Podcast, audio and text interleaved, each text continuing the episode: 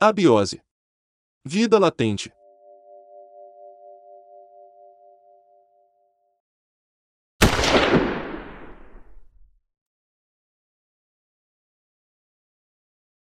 Eu só ouvi o barulho. Um corre-corre danado, depois um silêncio profundo. Eu morri.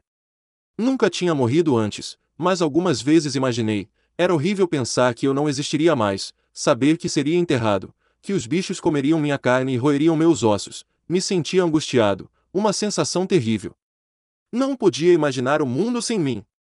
Os meus irmãos, minha mãe, minha esposa, minha filha sem mim. Não me imagino estático, apodrecendo dentro de um caixão. Porém não tinha mais o que fazer, afinal estava morto.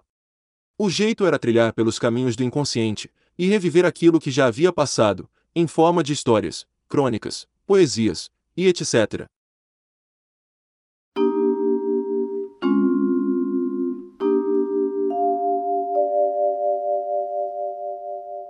Todos os direitos reservados para JB Studio. O nosso e-mail para contato é jbchartuns.gmail.com. A sua opinião é muito importante. Agradecemos a todos e até o próximo capítulo de